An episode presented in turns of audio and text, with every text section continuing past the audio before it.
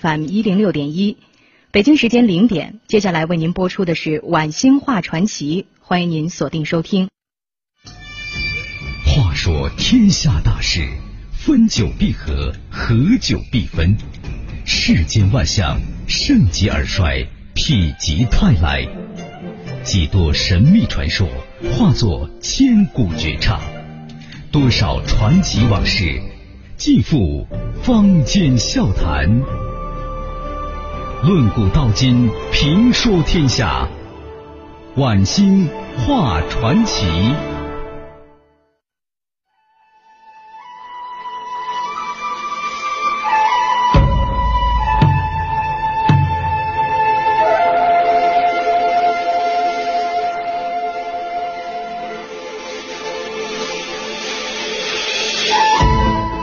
这里是晚星话传奇节目，我是晚星。武则天呐。是中国历史上唯一一个正统的女皇帝，她残忍放荡，同时呢又有着非凡的治国之才。从侍女到女皇，先后嫁于父子两代皇帝，前承贞观之治，后续开元盛世。她是中国历史上一个绝无仅有的女人，一个惊天动地的女人。咱们的传奇讲的就是武则天传奇的一生。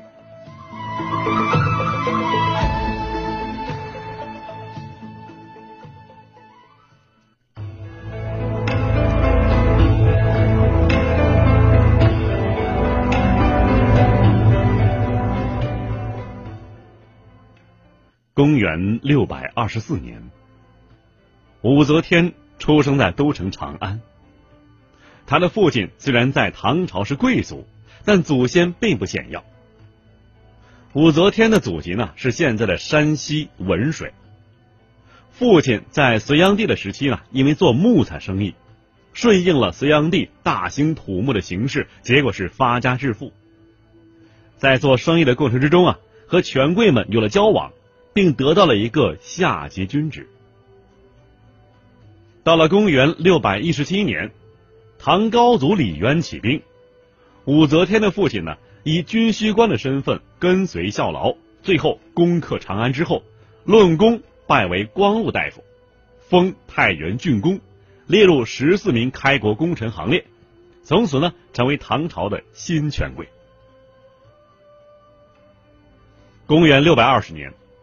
武则天父亲的袁夫人病逝了，唐高祖便做媒介绍娶了这个隋朝显贵杨达的女儿，当时啊已经是四十岁的老姑娘了。后来呢，为他生了三个女儿，这第二个女儿便是武则天。有的观点分析说呀，武则天的毒辣性格和她的出身有很大关系，因为她的家族呢是从父亲开始升上来的。但是，在当时的舆论之中啊，对于他父亲这样的人还是歧视的。从魏晋以来，注重门第等级的风气还没有完全改变过来。唐朝的法律就有规定，禁止良民和奴隶身份的人通婚。那么至于上层呢，虽然同样是贵族，但由于各自的家世不同，身份地位也有区别。所以啊，武则天的小时候。也会或多或少的受到这种歧视的影响。等到她做了女皇，对于以前歧视过自己的人就开始报复了。后来的人们呢，对于武则天的肯定方面，就包括了她对于那些出身微寒的官员的提拔重用，并逐渐打破了门第影响。出身的问题啊，成了武则天倔强争强性格的来源之一。他要用自己的努力来回应那些歧视，等有了权力，打击报复自然少不了。就这个性格而言，女性的报复比男性有的时候更狠毒。古语说呀，“最毒莫过女人心”，这话不太正确，但是应用在武则天身上那是恰当无比，简直这话就是说她的。首先呢，说一说啊，她这个入宫与出家。入宫之前，武则天的生活并不如意。她的少女时期随做官的父亲在四川生活，那么后来呢？父亲去世，同父异母兄长对他们母女俩是很刻薄，因此武则天呢在长安和姐妹、母亲有过一段这个很艰难的生活日子。而到了公元六三六年，也就是唐太宗贞观十年，太宗的皇后啊长孙，就是长孙皇后病了，病死了。第二年呢，唐太宗啊听说武则天是美貌出众，于是将她召进了宫中做了才人。这个才人呢是一个级别很低的嫔妃。这时候的武则天只有十四岁，不过呀，十四岁在封建社会也都要出嫁了。进宫之后，太宗赐给她妩媚的称呼，所以呢，人们呢也叫她武媚娘。由于她性格倔强，不善于施展女人的温柔手段，所以呢不受太宗的宠爱。这使得武则天进宫十二年之后，也没有为太宗生育一男半女。才人的称号啊，当然也没有改变，也没有提升。武则天的机会啊，来自于太宗的儿子李治，也就是后来的唐高宗。在太宗在世的时候，武则天便和李治产生了感情。至于发展到什么程度呢？这在历史典籍之中啊，呃，一般是不记载的。现在一些历史小说的描写有它的合理性，但毕竟是文学创作，不能全信。贞观二十二年，也就是公元六百四十九年，唐太宗去世了。按照惯例，没有生育过的嫔妃们要出家当尼姑，生育过的要打入冷宫，为死去的皇帝守寡。武则天呐，到感业寺出家之后，并没有安心念佛，而是处心积虑的想出来。第二年，太宗的忌日。高宗李治到感业寺来进香，武则天呢紧紧把握住了这次难得的机会，他使高宗啊又回忆起先前的恋情来了。武则天的美貌加上旧情，使高宗啊不再顾及什么佛教教规和礼教的约束，将武则天带回了皇宫。这就是封建帝王啊至高无上权力的一种极好体现，自己喜欢的事儿。即使祖先有过训令，也可以找个借口去做。这次再入宫的时候啊，武则天已经是二十八岁了。按一般的理论呢，这个年龄的女子基本上是徐娘半老，毕竟是比不过十几岁的娇艳女子了。但是武则天的心计，她不是一般人所能比的。再者呀，她的美貌也许确实出众，还有高宗对她的感情做基础，这久别重逢。更能够抓住高宗的心。武则天这次再入宫啊，也和宫中的斗争有关系。当时的王皇后为了和这个萧淑妃争宠，鼓动高宗接武则天进宫。他还自己做主啊，让武则天先蓄发，把头发你你得长起来啊，然后再入宫。王皇后啊，没有想到自己在引狼入室啊，所干这事儿。入宫之后，武则天很感激王皇后的照顾，她对王皇后是非常尊敬，侍奉的也非常周到。这时高宗呢也很高兴，皇帝和皇后都高兴了，武则天的嫔妃地位啊也就升到了这个昭仪，这是正二品的级别啊，超过了其他八个嫔妃，是九嫔之首啊，在她的上面只有皇后和四妃了。武则天进宫之后，基本上让高宗只宠爱她一个人，前后啊生了四男两女，而高宗总共只有十二个女子，后面的六个呢都是武则天生的，可见呢武则天的宠爱程度是其他嫔妃无法相比的。这连主张让她进宫的王皇后也没有预料到，结果自己呢也吃了大亏。武则天的性格。决定了她是不甘于居人人下的，她的目标是什么呢？是做皇后。于是她开始一步一步的去实行她的目标了。什么是传奇？他说：“您传，越传越神，传着传着，这事儿就齐了。”这里是晚星画传奇。欢迎您继续收听。继续收听。好了，朋友们，咱们接着讲啊，这个武则天传奇的一生。刚才啊，我们说到武则天呢，终于进宫了，而且呢，被封为这个昭仪。但是武则天这个人呢，她是不甘于居人之下的，她的目标是皇后啊。等她的地位稳固之后，便开始有心计的活动了。她在后宫啊，想方设法笼络太监、宫女儿，特别是和皇后萧淑妃关系不好的人。他总要设法拉拢接近，给予呢一些这个小恩小惠，让他们注意监视皇后还有这个淑妃的行动。第一步，武则天联合王皇后打击萧淑妃。等高宗把萧淑妃废为这个庶人之后，武则天便开始对皇后下手了。怎么下手呢？武则天呐，生下的第二个胎儿是女孩子。非常可爱，王皇后呢也很喜欢，经常去看望。等高宗快来的时候呢，便知趣的先走了。武则天为了皇后之位啊，利用这种机会对亲生的女儿下毒手。武则天在皇后刚走，便将女儿活生生的掐死了，然后盖好被子，伪装好。高宗来了。假装是笑脸相迎，等再看到女儿的时候，武则天是痛哭失声啊！不知道当时的他呀，是不是有一些后悔？虎毒不食子啊！难道武则天竟连野兽也不如吗？或许权势真的能够让人丧失理智，以至于是六亲不认。武则天正是利用这一般的推理来嫁祸皇后的，母亲或者父亲杀死婴儿。这只是在穷困潦倒或者是走投无路的时候才有的事情。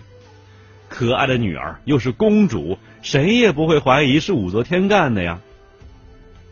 高宗也是这么考虑的，所以高宗听说啊，刚才是王皇后来了之后，不由大怒啊。而王皇后也一直没有生育，所以高宗便下定决心要废她。在封建社会，对于皇后的废立。都是国家大事，必须由大臣们共同商议。这一方面的阻力呢，主要来自于重臣国舅长孙无忌，还有呢就是宰相褚遂良，这些大臣呢也是极力反对的。朝廷的大臣们分成两派，除了长孙无忌和褚遂良等人以外啊，李义府、许敬宗这些人，为了在高宗和武则天面前争宠，就站到了长孙无忌的对立面。支持武则天做皇后。高宗把长孙无忌等反对的人召到一起，商量皇后的废立问题。武则天呢，则坐在帘子后头监听着。长孙无忌是极力反对，为王皇后辩解，说呀，她出身高贵，是忠厚贤惠，没有什么大过失，不该废皇后之位。而武则天呢，却是出身贫寒，还曾经侍奉过这个先帝太宗。再立为皇后啊，违背了礼制。褚遂良怎么办呢？也在一旁反对啊，而且还磕头磕的流血，一气之下提出辞官回家，我不干了。武则天见了，怒火顿生啊，大声喊道：“怎么不把这种臣僚乱棍打死？”其他人见状，赶忙替褚遂良求情。性命虽然保住了，但是被贬官了，去了潭州，也就是现在的湖南长沙任都督。后来啊，还是开国功臣李绩，也就是徐茂公，给高宗出了主意。他说呀，皇后的废立是皇上的家务事儿，没有必要和大臣们商量，你们自个儿看着办吧。同时呢，李义府和许敬宗等人呢，也在朝廷大臣们中间大造舆论。支持武则天。终于，在公元六百五十四年，也就是高宗永徽五年的十月十三日，高宗正式下诏废王皇后，还有这个萧淑妃，废这两个人为庶人，就是一般平头老百姓。六天之后啊，也就是十九日，正式立武则天为皇后。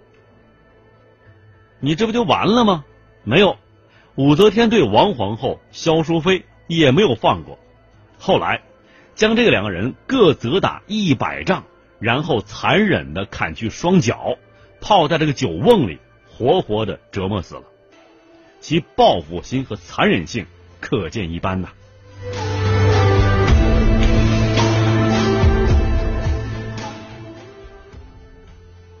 武则天呐，终于是如愿以偿做了皇后，但是啊，还有心病，他先要清除仍有威胁的长孙无忌。他指使许敬宗等人捏造罪名，制造朋党案，然后呢，把这个长孙无忌牵连进去，把他流放外地。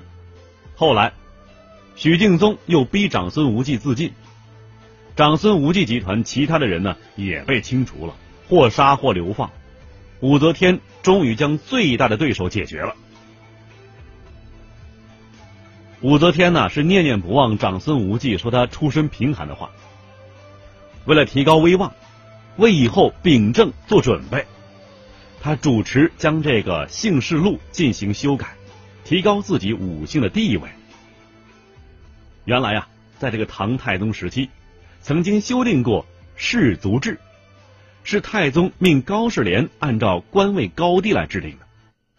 但是啊，受这个魏晋以来的重视门第风气的影响，在里面呢也列了很多官职很低的人的姓氏。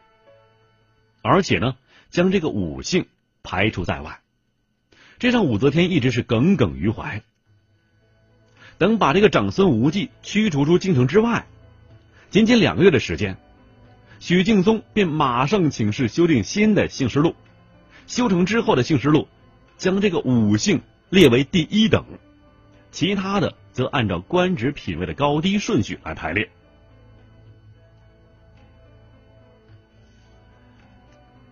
唐高宗啊，因为不满意武则天的专断，就和宰相上官仪商量，想废掉武则天的皇后。上官仪答应起草诏书。武则天的耳目得知之后啊，赶忙报告啊。武则天赶到之后是软硬兼施，说的唐高宗啊就变了主意，还把这个责任全推到了上官仪身上。武则天于是。让这个许敬宗捏造上官仪和已经被废的太子李忠图谋反叛，将上官仪父子处死。高宗的软弱性也是武则天一步步登上女皇宝座的客观原因。武则天这个人呢，虽然是心狠手辣，但是她也是有些才干他。曾经上意见书十二条，也就是历史上著名的谏言十二事。这里面包括发展农业啊，减轻赋税，广开言路等等，基本上是一套比较完整的治国方略。后来呢，也被高宗颁布诏书推行。后来高宗之所以将这个处理政务的权利交给武则天，也是相信他有这方面的能力。武则天以后啊，之所以能够在朝廷施展才干，和他对于这个庶族出身的官员重用有很大关系。这科举制度啊，是在隋朝隋炀帝的时候创立的，就是为了打破魏晋时期以来的做官都讲究出身的这种恶习，以及由此引出的很多弊端。那么到了这个武则天的时期呢，科举制度基本上已经定型了，新的官员很多都是出身微寒的，他们需要最高层重用他们，而武则天呢，就成了他们的总的代言人。一大批的文人学士啊，成为武则天的鼎力助手。武则天利用他们来打击旧的贵族反对势力，巩固自己的权势与地位。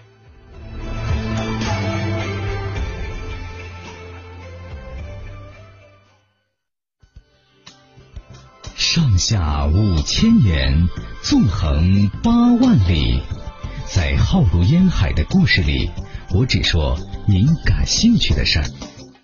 晚星画传奇。作为母亲，武则天的心比一般的人要狠多了。为了自己的权势与皇位，对亲生儿子都不肯放过。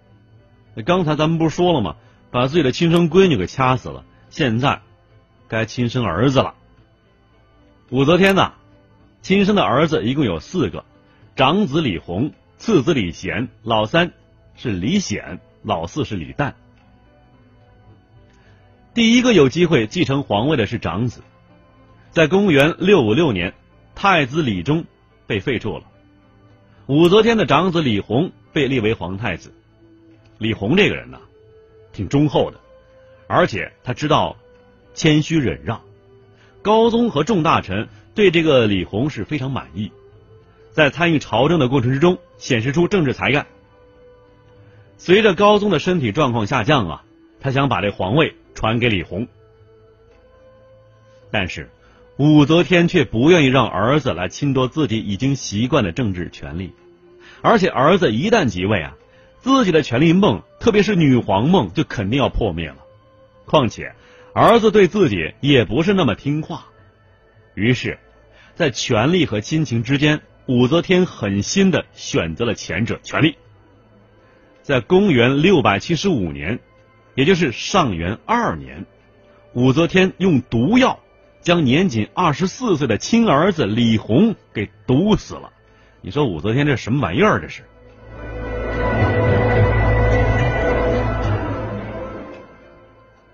李弘死了之后，高宗由于这个精神呢受到刺激，加上原来头啊就有这个头痛病，觉得身体状况已经不允许他再操劳大事了，于是呢就想把这个皇位让给武则天，但是啊。由于大臣们是极力反对，武则天未能如愿。但是这对于武则天却是一个极大的刺激与鼓励啊！在哥哥李弘死后一个月，次子李贤被立为太子。他和哥哥李弘一样，也很聪明。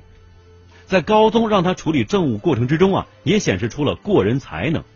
加上宰相们的辅佐，武则天呢又感到了权力将要离他而去了。所以，武则天指使人诬告太子贪恋女色，想早日夺取皇位。公元六百八十年八月，李贤被废掉了太子身份，贬为庶人老百姓。后来呢，又被迫迁往巴州。到公元六百八十四年的时候，在武则天废除中宗李显之后的第三天，武则天就派人到巴州。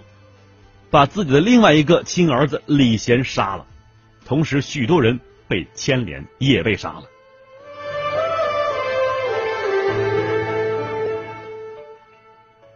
在李贤被废掉太子的第二天呢，三儿子李显被立为太子。公元六百八十三年，高宗病死了，立下遗嘱让太子即位，但是国家大事啊，还要听从武则天的意见。这成了武则天日后专权乃至于成为女皇的很重要的一个原因。